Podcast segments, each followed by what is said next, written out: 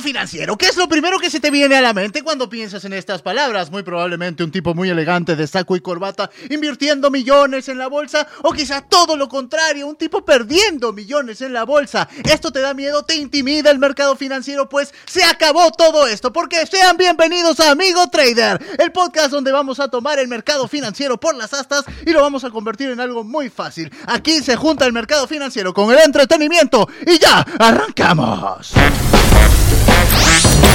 thank you. Bienvenidos a su podcast Amigo Trader, donde el mercado financiero se junta con el entretenimiento. Yo soy José Miguel Calderón, como siempre acompañándolos, y muy probablemente me recuerdas por mi papel como el dios de los autos en mi canal de YouTube. Estoy como siempre aquí con mi buen amigo Sebastián. ¿Cómo estás, Sebas, el día de hoy? Hermano, ¿cómo estás? Ya terminando casi, ¿no? Sí. Estamos muy cerca para terminar. Espero que les esté gustando demasiado, demasiado, demasiado y nos hagan un, un- feedback muy crítico. Eh, para los que no me conozcan, mi nombre es Sebastián Suárez. En redes sociales aparezco como Sebastián Raya, el piso irreverente. Soy de Bogotá, Colombia. Y mi objetivo principal es aterrizar inversiones reales a personas reales. Espectacular, ya que estamos hablando de nacionalidades, yo soy del majestuoso Perú. Y no se olviden de seguirnos en todas nuestras redes sociales. Amigo Trader es en YouTube, en Instagram, en TikTok y también en Facebook. Así que, Sebastián, por favor, recuérdanos qué es lo que vamos a ver el día de hoy. Bueno, hoy vamos a ver una sigla más. Una sigla más. Una sigla más, que es la sigla ESG. ¿Te suena de algo? ¿Qué es eso? No? ESG, ESG, ok. para nuestros oyentes estadounidenses. Ok. ¿No te suena de nada? Para nada, me suena a un sistema de seguridad de un carro, como ESC, ABS, una hueá por el estilo. Casi, casi. mm, de hecho, tiene que ver. Ahorita podemos hablar un poquito de eso, pero significa. A ver, no me vayan a, a matar con el inglés, por favor. Environmental, Social and Governance. Eh, eh, puntos. Los puntos ambientales, sociales y de gobernanza en las corporaciones. Ok, ok. ¿Listo? ¿Qué significa eso? Vamos a tratar de aterrizarlo un poco. Eh, no es algo tan sencillo de comprender para las personas que estamos un poco alejados de los estudios de medio ambiente, Ajá. pero vamos a comprender acá sus bases, su estructura y su lógica. Yo soy lo más alejado que te puedes imaginar a una persona preocupada por el medio ambiente. ah, O sea, soy el dios de los autos. Compro autos con motores V8, V6 y monstruosidades. Les quito el catalizador para que boten humo negro. O sea, no, no soy adecuado para el tema. Pero lo puedo entender, No, Sebastián. sí, claro. Vamos a, o sea, mira que eso al final de todo es importante porque, porque las industrias. Impactan mucho en el medio ambiente. De hecho, impactan mucho más que las personas. Eso es algo curioso porque muchas veces dicen como, no, mira, bañate cinco minutos solamente porque ya diez minutos estás incrementando un montón de riesgos en el planeta. Y uno dice, bueno, son granitos de arena, pero realmente los impactos que tienen las empresas, por ejemplo, el sector de la ganadería, el sector de la soya, son impactos impresionantemente muchas veces negativos. Ok. Entonces, si logramos controlar eso y ser capitalistas, pero que no dañemos a nuestro mundo, pues qué mejor que mejor, ¿no? Claro, claro, y muchas veces creo que también algunas empresas van a hacer como que vamos a hacer algo, desarrollar algo entre comillas para no dañar, pero al final del día ellos saben bien que no es así. Mira, total, es como el hecho de, no me acuerdo la fecha, pero era algo como de, o sea, tú puedes hacer emisiones de gases, Ajá. que está como el impuesto de emisiones de gases. Entonces, si tú puedes hacer emisiones de gases, pero si pagas más impuestos, para que los impuestos se vayan como a tratar de regular. Al final de todo tenemos que analizar muy bien, no en, en este episodio, pero, pero posiblemente en otro espacio, como cuál es realmente, o sea, el, el- el dinero puede comprar la contaminación o Sí, ¿Me entiendes el punto? Es algo, es algo un poco curioso, pero todos los analistas de inversiones, todas las empresas financieras dijeron, tenemos que hacer un índice de las empresas que sí estén cumpliendo. Ok. Entonces, ¿qué, es, qué son los ESG? Básicamente, lo que buscan es seleccionar empresas que, cuya, cuyos compromisos corporativos y sus modelos comerciales se alineen con los objetivos de sostenibilidad del milenio. Es eso. no es otra cosa. O sea, usted puede hacer negocios, pero que sus negocios no choquen con los objetivos em, de sostenibilidad. Ok, perfecto. Perfecto, es así de sencillo, no es otra cosa. De hecho, hay empresas muy grandes que lo han adoptado. Una de ellas, por ejemplo, es BlackRock, que es del el, el- el- el fondo de inversión más grande, bueno, el segundo fondo de inversión más grande que tiene el planeta, que, mm, que tiene algo así como en activos de administración como 9 trillones de dólares. Es suena, una, suena un número falso, suena un cuchirrichón es, de es- millones de es dólares. una bestialidad. El segundo es Vanguard, que en algún momento les recomendé el, el libro del fundador de Vanguard. Y es como esa batalla, pero, pero definitivamente para los que no sepan, Vanguard es más grande porque el principal accionista de BlackRock es Vanguard. Entonces no es solo Vanguard, sino que parte de las acciones de BlackRock están en Vanguard.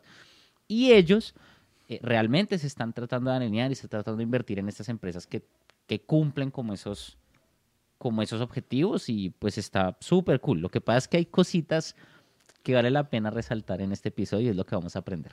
Ok, ok, perfecto. ¿Y qué es lo que mide, Sebas, este ESG exactamente? Uh, bueno, listo, mira, mide un montón de factores, sin embargo podemos dividir en tres. Ok. O sea, la parte medioambiental. Entonces, ¿qué mide la parte medioambiental en las empresas? Oye, tú como empresa, ¿cuáles son tus efectos de empresa en los gases invernadero? ok. ¿Qué nivel de consumo de energía tienes? ¿Cómo haces los tratamientos de agua en tus procesos de producción? Por ejemplo, otro que es importante es cómo, em, cómo, cómo es la logística de residuos peligrosos, Oh, por ejemplo. Ok, claro, sí, es verdad. Entonces, Me imagino que hace un millón de años agarraban los residuos radioactivos y los tiraban al mar. Ya eso supongo que no está permitido. Exactamente, entonces es importante, pero hay buenas, o sea, hay prácticas legales y hay buenas prácticas. Eso es importante decirlo. Ok. Entonces, es decir, busquemos las buenas prácticas realmente para poder ingresar a, a estos índices, porque hay índices, pero vamos a hablar más adelante de ello. La parte social básicamente se centra en el ser humano. Es decir, tú como empresa, ¿admites trabajo infantil? que yo digo, bueno, Bueno, es, Eh, eh, es obvio, ¿no? O sea, a- a- esclavitud que, que, que- que pasa, o sea, uno- hay diferentes tipos de esclavitud moderna, pasa hoy en día, el tema del respeto al, a las compensaciones justas, el tema de las horas de trabajo, el tema de, el tema de las seguridades sociales de sus empleados, el tema, por ejemplo, aquí es importante el tema de inclusión de género, o sea, Ah. cuántas mujeres hay en tu planta, cuántas personas dentro de la comunidad LGTBI hay en tu planta, o sea, todo eso, Epa, todo eso toma en cuenta. claro, es muy importante. o ¿Es, sea, ¿Es verdaderamente relevante? o sea, para los temas sociales, lo que te digo, te voy a responder ahorita. ¿Listo? Te voy a responder ahorita. No se te debe olvidar eso porque es importante ese tema. O sea, ¿hasta qué punto va el tema de la política? Ok, pero, pero sí es importante que, oye, que, que cualquier tipo de persona pueda ingresar dentro del mercado laboral sin ningún tipo de discriminación. Claro, perfecto, pero siendo políticamente correcto por ese lado, chévere. Pero por el lado en el que, ¿qué pasa si simplemente todos mis postulantes que valen la pena eh, académicamente son hombres heterosexuales? Ah, bueno, mira, lo que pasa es que hombres heterosexuales blancos machistas. Claro, y todos sea, son los competentes, no es mi culpa, ¿no? Mira, en el, en el sector de las finanzas es muy complejo todavía aún ese tema. De hecho, el sector, uno de los sectores más HPs de eso es el sector de las materias primas. HP es de Hewitt Packard. la de, Hewlett Packard, o sea, los más Hewlett Packard en eso, que realmente les han costado mucho cruzar esa barrera de la inclusión. Es más, ni siquiera LGBT, eh, LGBT sino femenina Ajá, en sus stock de ejecutivos son todo, todo el tema de materias primas. ok. O sea, todo el tema de comercializadores de metales, de granos, de petróleo, Les ha costado mucho introducir es a muy las damas machista. en el Es muy machista. Muy machista. Espero que eso obviamente vaya a cambiar. Claro, eso no por tiene nada que ver. supuesto, no tiene nada que ver. Sí. Yo, yo, por ejemplo, en mi empresa soy sumamente, sumamente responsable con ese tema. Todos mis trabajadores trabajan de lunes a domingo, ganan menos del promedio del mercado, todos son hombres heterosexuales blancos, o sea, extremadamente responsables. Me acordé, me acordé del chiste de decir, o sea, yo, Le pregunté a mi jefe que por qué, que en qué momento me iba, a, pon- me iba a comenzar a pagar mi salario de acuerdo a mi nivel de trabajo. Y dijo, no, no se puede porque es ilegal bajar el sueldo. Pero entonces sí, esa parte es importante y la parte de gobernanza. Uy, la gobernanza es, es vital. Gobernanza tenemos que asimilarlo al concepto de gobierno corporativo. ¿Qué es el gobierno corporativo? El gobierno corporativo es, te lo voy a resumir muy sencillamente. El gobierno corporativo funciona para que los administradores de los negocios nunca vayan por encima de los accionistas y para que los accionistas grandes nunca vayan por encima de los accionistas pequeños. Ya, ¿y, y cómo así un administrador podría estar por encima de un accionista? Claro, porque mira, o sea, pongamos el ejemplo de, de Apple, Ya, una empresa gigante. ¿Cuál es el nivel de poder que tiene el presidente de Apple? muchísimo. Gigante. Gigante. ¿sí? sí. ¿Y cuántos accionistas tiene Apple? Sí, miles de accionistas tiene Ya, Apple, ¿ok? entiendo, entiendo. Hay unos grandes, hay otros que son, que tú inviertes 10 mil dólares y ya eres accionista de Apple. Entonces, que las, que las medidas comerciales que haga el... Por ejemplo, te voy a poner un ejemplo. El presidente de Apple puede proponer triplicarse el salario. Ah, ok, entiendo. Y va a decir, oye, nosotros somos los dueños, pero él dice, pero yo soy el presidente de el Apple. presidente. No, viejo, tú no estás por encima de los accionistas. Y ahí, dentro del co- el concepto de gobernanza, entra el tema de no sé al final de todo cuál, si sabes, que es algo muy importante, ¿sabes cuál es realmente el único papel de las juntas directivas? El único papel de las juntas directivas eh, creo que es juntarse en una mesa muy bonita, siempre de madera, de Sí. caoba, a tomar desayunos y hablar de, de- de sus yates y del club de golf. Me parece, siempre he tenido esa impresión. Esos son los accionistas, pero mira, realmente la junta directiva es muy importante porque lo que hace la junta directiva en una sociedad es decir, nosotros somos expertos del sector. Ok, nosotros somos los que vamos a vigilar a los administradores para que nunca pasen por encima de nuestros jefes, que son los accionistas. O sea, el punto medio entre los CEOs y los accionistas es la junta directiva. La junta directiva es la que contrata, compensa y despide a los ge- gerentes de las empresas, Epa, ok. porque ellos tienen que ir alineados a las rentabilidades de los inversionistas y nunca pueden ir por encima. Entonces, dentro de la gobernanza está todo ese tema de seguridad a los inversores, transparencia, entregas de información, un montón de cosas. muchos- pero entiendes el concepto general, es muy importante y es muy grande, ¿no? Y, y en algunas cosas es muy subjetivo, weón. Ya, entonces ya sabemos qué es, qué mide, Sí, quién lo mide. O sea, ¿Quién mide? Ok, eso es importante. Hay cinco empresas principales, o sea, realmente que son las principales en medir estos índices. La primera, bueno, no hay primera ni segunda. O sea, digamos que está el Standard Poor's, que ya hemos hablado del Standard Poor's. Sí. Está Moody's, pero hay otras muy interesantes, que es una muy famosa que se llama el ISSESG. Wow, qué cortito es su nombre. Listo, súper cortico, pero es importante, es relevante. Y otro que lo mide, de hecho, ya hemos hablado de acá, es el MSCI. ¿Te acuerdas de ese? El, Morgan Stanley sí, sí, Capital Morgan International. Stanley, Entonces, ese también. Y por último, el Sustainalytics. Sustainalytics, weón, que es, es una división de, de Morningstar, que Morningstar es una firma de análisis de inversiones. Entonces, esas cinco prácticamente tienen eh, oligopolio en el tema de los índices. Es importante que las revisen.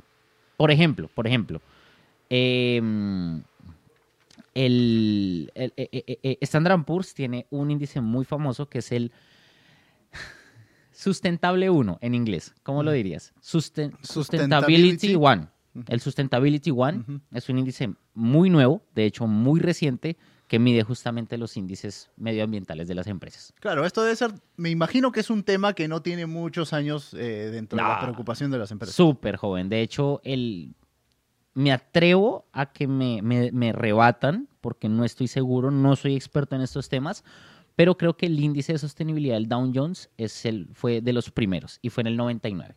Ah, es súper reciente. O sea, muy reciente, weón.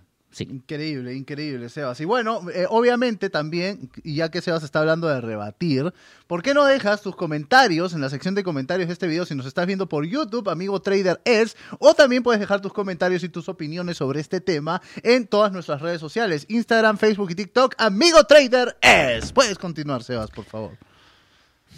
Yo creo que aquí la pregunta vendría siendo si miden la realidad del, de, de la vida. No sé. Exacto, creo que eso es, es la parte polémica para la que siempre se prestan estos temas, porque siempre puede haber una parte económica de por medio que nos diga, hey, si tú me das una buena calificación, ahí te va a caer. De hecho, mira que lo estábamos hablando ahorita de- detrás de cámaras sobre las calificadoras de seguridad de los automóviles. Claro. Entonces, ¿qué tan transparente es? Es importante acá decir que obviamente son empresas muy grandes, son empresas muy respetadas, pero la persona que piense que estos índices representa las empresas que mejoran el planeta y son hippies y todo, están equivocados. O sea, no son se índices ciñen a la ley y punto. Sí. ¿Qué son? O sea, ¿qué es, ¿cuál es la realidad que yo percibo en eso? Básicamente, que las empresas cumplan, o sea, que sepan gestionar los riesgos que tienen las políticas medioambientales y sociales y que esos riesgos los controlen para beneficiar no al mundo, sino a los inversionistas de, esas, de esos países, de esas empresas. Entonces, importante es eso. Cuando pensemos en los índices de sostenibilidad, pensemos no en eh, son hippies, van a fumar marihuana, no. Son sí o sí gestiones de riesgo medioambientales dentro de las políticas locales, nacionales, internacionales y que cumplan todas las medidas. ¿Listo? Esa es la realidad. ¿Es mala realidad? No. No, no es una mala realidad. Es una realidad, de hecho, mu- mucho más fácil de medir, porque tú como mides esta empresa sí está ayudando al mundo y esta no. Claro, y de hecho es buena, ¿no? Porque así lo hagan porque están obligados y lo tienen que hacer. El tema es que lo hacen y poco a poco va mejorando el tema. No importa, o sea, exacto, o sea, ah, eh, eh, el deber ser con el ser es muy difícil, ¿no? O sea, como yo debería ser sostenible. Es mejor que me obliguen. Pero también a veces se presta, como te dije, no solamente para el tema económico, sino también se presta para echa la ley, echa la trampa, ¿no? Encuentran siempre muchas empresas formas de evadirlo o, o aparentar que están metidos en lo bueno cuando en verdad no les interesa. Pero es que tú te imaginas la cantidad de asesores eh, jurídicos que deben tener, no sé, o sea, Nike, por ejemplo, debe ser una bestialidad, deben ser buffets muy buenos. Entonces, pues, ¿hasta qué punto nos toca meternos y escudriñar y escudriñar y escudriñar? Porque ningún índice puede ser un dios. O sea, ningún índice. Tenemos que ser siempre críticos con los índices. Sí, es como lo que pasa ahorita con la industria automotriz, ¿no? Estamos en un punto en el que estamos migrando a la electrificación. Ese es el blanco, la electrificación. Por ejemplo, Y al final del día, este, el objetivo inicial siempre ha sido los, eh, las cero emisiones, los vehículos carbono neutrales. Por eso la electrificación, es la razón de ser de la electrificación. Resulta que es muy conveniente que la electrificación viene con un pro para la industria automotriz. El auto a combustión interna tiene cierta cantidad de elementos móviles que tienes que, que comprar, instalar y tener expertos, etcétera. El auto eléctrico tiene muchos menos, tiene como un décimo de los elementos que tiene un auto a combustión interna, con un motor a combustión interna. Así que la producción del auto eléctrico es mucho más barata para el fabricante que la producción del auto a combustión interna. Ahora, ¿cuál es el tema que estamos viviendo Mm. ahorita? La tecnología de las baterías para los automóviles pueden llegar en un punto, sí, efectivamente, a generar vehículos que sean muy limpios. Ahorita que tenemos un auto eléctrico es cero emisiones, 100% limpio. El auto a combustión interna tiene emisiones, por supuesto, está quemando dinosaurios muertos. Pero, ¿qué pasa? ¿Qué pasa en fábrica? A la hora de hacer una batería, ¿qué necesitas? Necesitas litio. Y a la hora de manipular el litio para hacer la batería, damas y caballeros, terminas generando muchísimos, muchísimos contaminantes. Hay estudios que demuestran que la producción de las baterías para los autos eléctricos terminan siendo impactando el medio ambiente casi tanto como 10 años del tiempo de vida de un auto a combustión interna. ¡Pum! Pero eso es boom. Es boom, es boom y termina siendo como que cuando la tecnología de baterías sigue, sigue evolucionando, está evolucionando mucho, marcas como Tesla están invirtiendo millones, Mercedes-Benz de parte de Daimler también está invirtiendo millones en el desarrollo de las baterías, Toyota también, todos los grupos. Va a llegar un punto en el que efectivamente la producción de la batería va a ser cero emisiones también, como el vehículo eléctrico en sí. Pero por ahora la tecnología no lo permite. Pero sin embargo nos pintan en el mundo que el auto eléctrico es la solución a la, a la contaminación. No, mira que me, me das de hecho un ejemplo eh, muy bueno con respecto a eso. Bueno, muy bueno. Ojo. Pero dices, mira, yo no tomo leche. Yo no tomo leche porque la leche ¿En es serio un no subprodu- tomas? No, no, no, es un ejemplo. cara, ¿eh? No, no, no tomo leche de verdad porque no me gusta, pero sí tomo yogur y todas esas vainas. Pero hay mucha gente que dice, yo no tomo leche porque la leche al final de todo es un subproducto de la ganadería y la ganadería es un sector súper contaminante en el planeta. Eso es una locura, ¿no? Entonces, Sí. pues es una bestialidad. Sí. Y entonces, en vez de tomar leche de vaca, pues voy a ser mucho más, mucho más nice, mucho más todo, y voy a tomar ¿Qué leche, Sebastián? leche de almendra, Ah, ya, leche de soya. Entonces, no, porque la leche de soya, yo decía, está mirando precio de la leche de soya, yo decía, puta, es carísima. Ok, no me da para, o sea, no me da mi estómago Y para. la leche de almendra es es espantosa bajo mi punto de vista. Entonces, entonces voy a tomar leche de soya, no sé qué, porque soy cool, porque soy play. Ahora bien, te pregunto, ¿cuál es el segundo, el segundo sector, no solamente más contaminante del mundo, sino el que más deforestación ha tenido en el planeta? eh, no tengo idea. La soya. La soya. La soya ha quitado selva amazónica como no te imaginas. ¿En serio? Nunca me lo habría imaginado. ¿eh? Entonces es una locura. Entonces es donde tenemos, que es un ejemplo muy proxy al de la batería y al, de la- y al del motor. Ajá. Tenemos que ver un poquito más atrás y decir, oye, si estamos ayudando al medio ambiente o al final estamos ayudando a los bolsillos de, las, de los inversionistas. Exactamente. Que no está mal, por supuesto. Al final de todo eso es, Es un el podcast fin de de hacer una inversión. empresa, claro. Pero hay que evaluarlo. Claro. ¿sí? Exactamente, damas y caballeros. Creo que es un tema muy interesante y del que podríamos hablar por horas, ¿eh? pero tenemos que pasar a nuestro siguiente segmento. yo creo que podemos terminar con una cosita. Y es el, el- el- el, bueno, quiero invertir en empresas con ESG. ¿Qué hago? Entonces, ya Ah, lo sí, hicimos, claro, pero, pero, pero vamos a, o sea, ya lo hablamos, pero vamos a puntualizarlo. Si quieres invertir en empresas que estén, que sean amigables con el, con lo ambiental, con lo social y con lo de gobernanza, existen empresas. Por ejemplo, existen índices, que ya lo hablé. El, el índice de sostenibilidad Dow Jones es súper importante, súper interesante. De hecho, de hecho, en pandemia, o sea, de la pandemia para acá, se ha duplicado prácticamente. Wow. Entonces ha sido hasta una muy buena inversión. Está el Sustainability One de Standard Poor's y cada una de las cinco empresas que les nombré tienen sus índices. Países, por ejemplo, como Brasil, tienen, tienen el índice de sostenibilidad empresarial, eh, que también reúne un montón de sectores y analiza esos factores que ya miramos. Colombia también tiene uno. Se me va el nombre. No me vayan a regañar.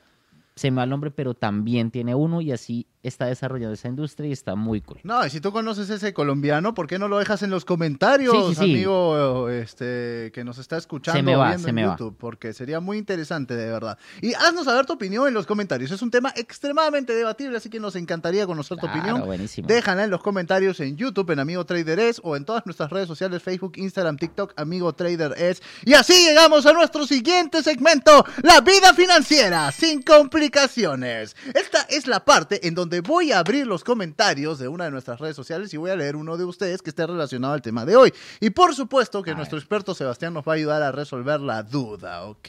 Estas son ejemplos de la vida real, de la vida cotidiana de las personas, así que está muy bueno aplicarlos. ¿Qué tenemos hoy? Hola, soy Liliana, tengo 27 años y estoy invirtiendo en acciones de McDonald's, pero quiero también pensar en el medio ambiente. ¿Cómo consigo conciliar las dos cosas? Pregunta Liliana. Ok. ¿Qué te parece, Sebas? Vamos a ser críticos aquí supremamente en lo profesional, ¿no? Ok. Eh, McDonald's, de hecho, es una empresa que está dentro de los índices de, de sostenibilidad. O sea, está como una empresa que sí está tratando de mejorar todos sus procesos en la cadena de suministro, porque sabemos que McDonald's utiliza mil sectores, o sea, mil y un sectores utiliza para poder entregarte tu hamburguesa y al final de todo la hamburguesa es lo que se traduce en ingresos y es lo que se termina traduciendo en dividendos para, para ti como inversionista de McDonald's. ¿Qué es lo que pasa? Y es algo curioso que de hecho hace como, como 15 días estaba mirando, estaba leyendo, y es algo interesante. McDonald's el año pasado antepasado, me, me- me matas exactamente, subió de puntos en el índice de sostenibilidad. O sea, como que subió en el ranking muy bueno. O sea, dicen, está súper cool. ¿Qué es lo que pasa? Que hay analistas que dicen, oye, las emisiones de efecto invernadero de McDonald's durante ese periodo que subió crecieron un 7%. ¿Y cómo es eso posible? O sea, es decir, las emisiones de gases de invernadero de McDonald's son mayores que las de Portugal mismo. ¿Qué? De Portugal. Wow. O sea, de un país completo. Entonces, ¿cómo es posible que suban las emisiones de efecto invernadero, que es algo muy terrible para el cambio climático, y aún así suba en el índice de, de sostenibilidad?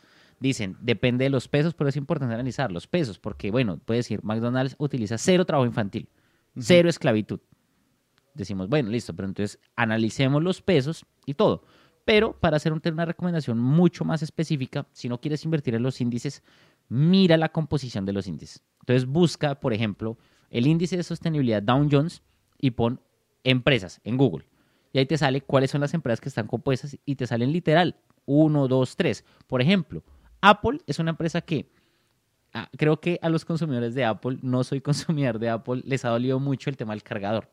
De no entrega cargadores, Los odio. son por unos eso. desgraciados, bla, Sí. bla, bla. Pero claro, eso está pensado en el hecho de, si tú eres comprador de Apple, seguramente me has comprado Apple antes. Sí. Seguramente. Ya En- tienes el cargador. Ya tienes un cargador, entonces ¿para qué voy a destruir el medio ambiente con tantos Pero cargadores? todos sabemos que, eso no tiene nada que ver con el medio ambiente. Eso es simplemente porque no quiero invertir en más cargadores, brother. Pero, mira Pero que claro, un- hablábamos de eso justamente, de, oye, mira, si las ganancias empresariales pueden ayudar un poco al medio ambiente, está cool.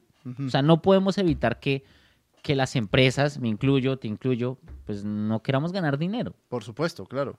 Está buenísimo. Y creo que McDonald's es un ejemplo de una empresa que, claro, está directamente relacionado al rubro ganadero, que es el que más contamina. O sea, es inevitable. Es inevitable porque venden hamburguesas, tendrían que vender pan solo para que no estén metidos ahí. O sea, Exactamente. es inevitable que estén ahí. Pero bueno, me imagino que tienen más de una acción para tratar de contrarrestar esto. Bueno, igual tú sí Poquito. sabías, es que de pronto digo una burrada, pero es o McDonald's o Burger, creo que es McDonald's, que, el- que la carne de hamburguesa de los McDonald's es, no es de ganado, Entonces, ¿de qué? es de lombriz.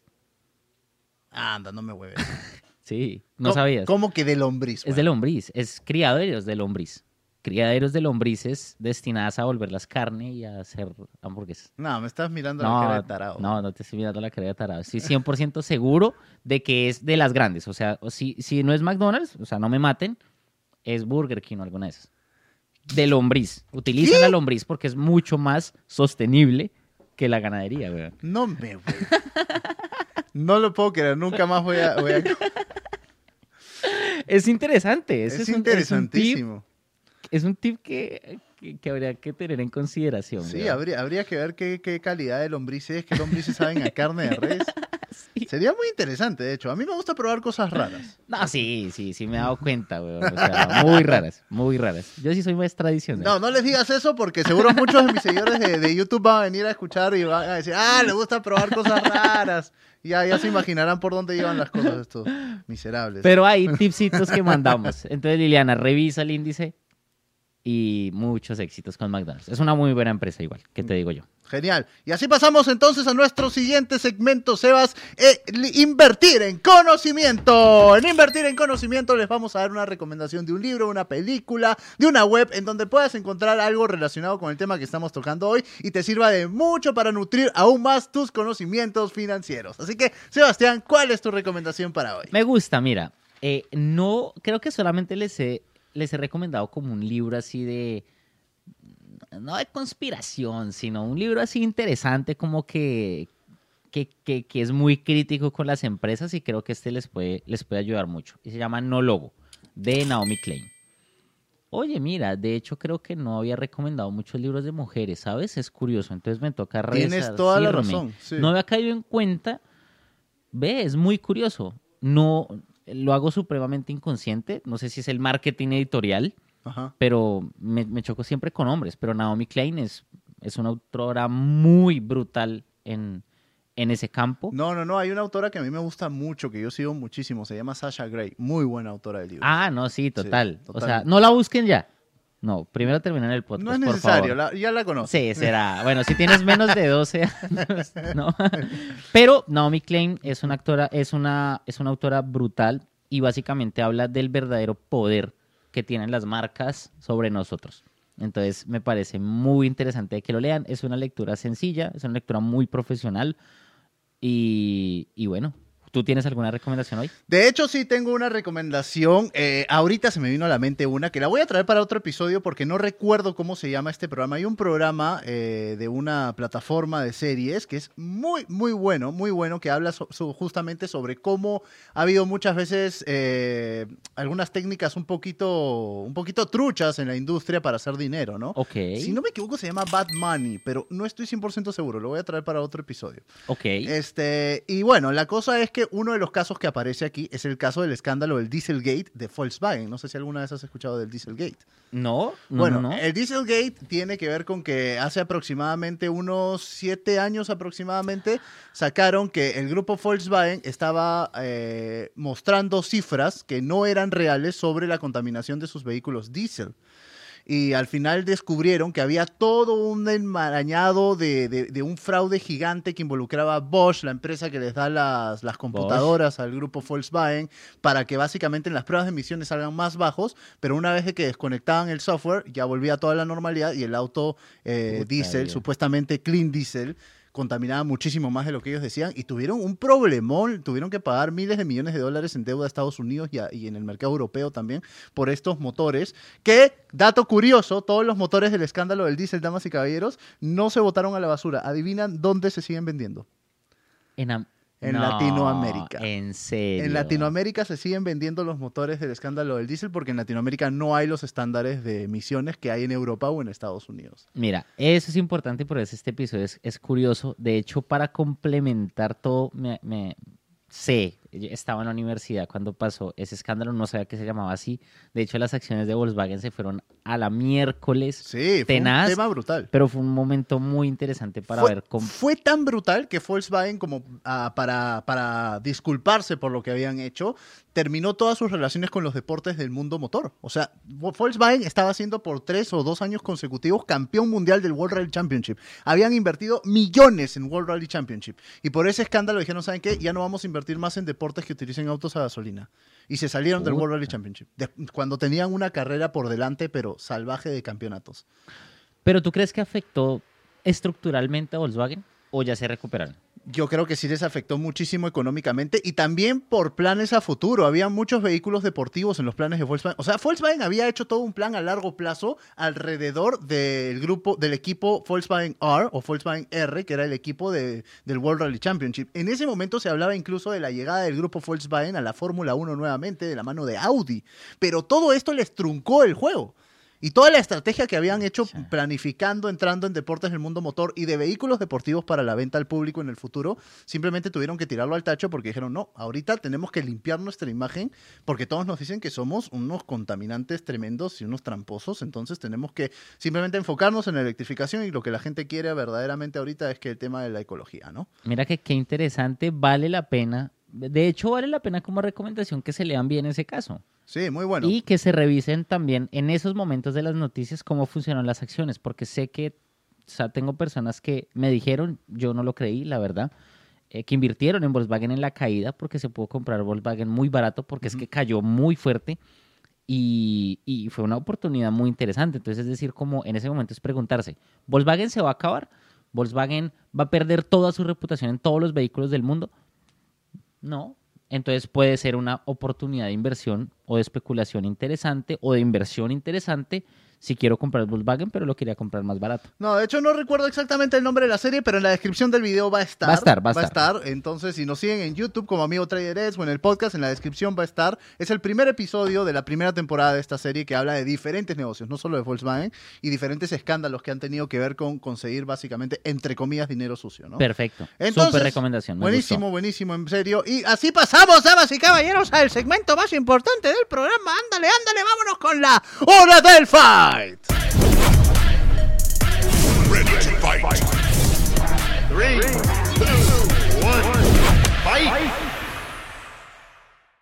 Ha llegado el momento de la hora del fight. En este momento, Sebastián va a abrir la plataforma X Nova, que está súper completa con varios tipos de operaciones y categorías disponibles. ¿Y qué tenemos para hoy, Sebas? Bueno, listo. Mira, hoy vamos a hacer una inversión bien interesante. Una, una- una especulación bien interesante, que es con la empresa Nvidia. ¿La has Nvidia, escuchado? por supuesto. Tarjetas de video. Creo todo que son los, no sé si son los reyes, no lo tengo claro, ¿son los reyes o es, AM, Cre- o es creo- AMD? Creo que sí son los reyes. Creo que ¿eh? son los reyes de las tarjetas gráficas. De hecho, em, eh, si vemos las cotizaciones de Nvidia, fueron un boom y fue una inversión secundaria brutal durante la, el boom de las criptomonedas. Ah, sí. Claro, porque se necesitaban las tarjetas gráficas para poder tener más potencia en los computadores y poder hacer minería con ellos. Ah. Entonces, las acciones se dispararon una locura. Gente, ponte tema 2017, 2018. ¿Listo? Epa. Entonces, es una empresa líder, es una empresa muy estable, no es una recomendación inversión, pero vamos a revisarla un poquito, a ver qué tal. Vamos a darle.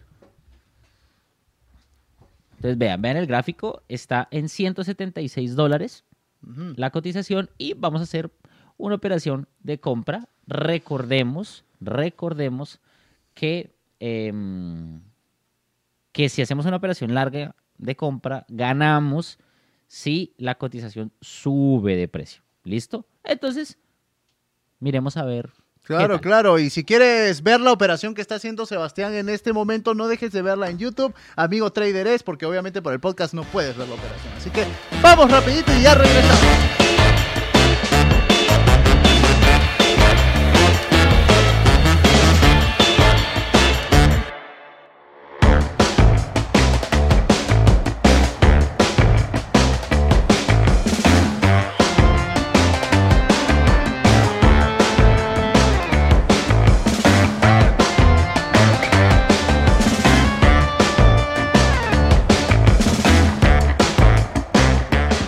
Estamos de regreso, Sebas. ¿Dónde estamos con nuestra operación?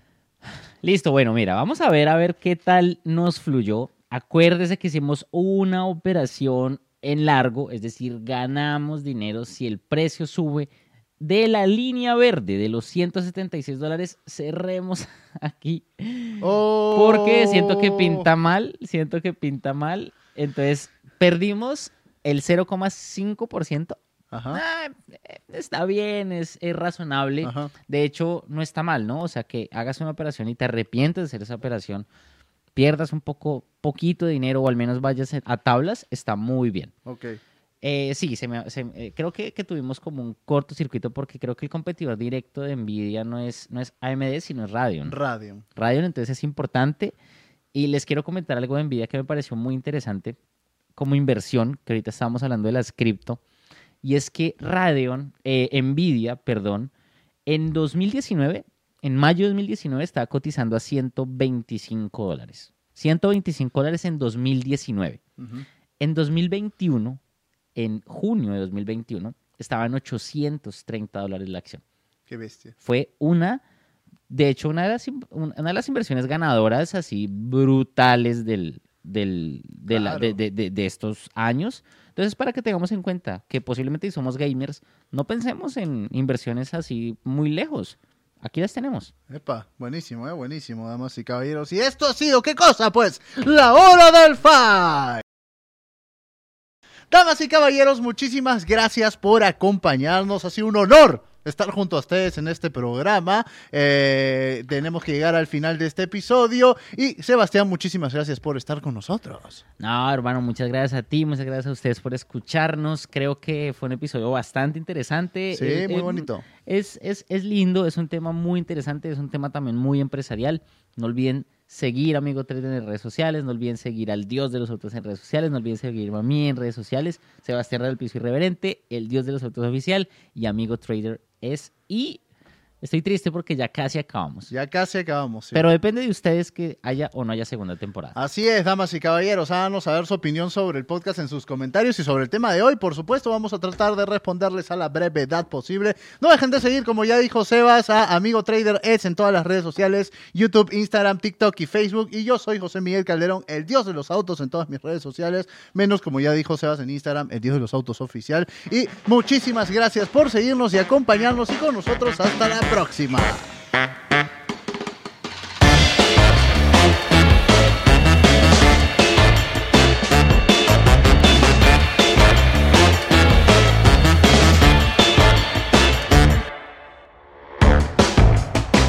¿Qué pasa con el riesgo? Nosotros sabemos que tenemos una probabilidad de 1 sobre 30 y pico de ganar.